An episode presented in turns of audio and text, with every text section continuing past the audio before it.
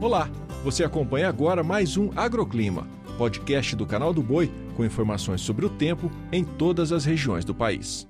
Olá, aqui é Angélica Bonazzoni o Agroclima começa agora com os destaques da previsão do tempo desta sexta-feira em todo o país. No sul, o dia começa com manhãs frias, que inclusive ainda predominam na região. A chuva se estende até o interior do Paraná e as temperaturas voltam a cair no período da tarde no Rio Grande do Sul. No sudeste, pode chover no Espírito Santo e norte do Rio de Janeiro com fraca intensidade. E apesar disso, o dia segue com um predomínio de sol na região e nos demais estados não há previsão de chuva. Agora no centro-oeste, a incursão de ventos leva chuva e tempo nublado no interior do Mato Grosso do Sul e nas demais áreas da região não tem previsão de chuva. Tempestades podem ocorrer no litoral do Rio Grande do Norte e nos demais estados do Nordeste, chuvas e trovoadas e o dia segue abafado devido à nebulosidade e temperaturas altas. E eu finalizo com a região norte. Tem muita chuva com trovoadas, principalmente nos estados do Pará, Roraima e extremo sul do Amazonas. Em Rondônia e centro-sul do Tocantins, a sexta-feira segue aí com o tempo aberto.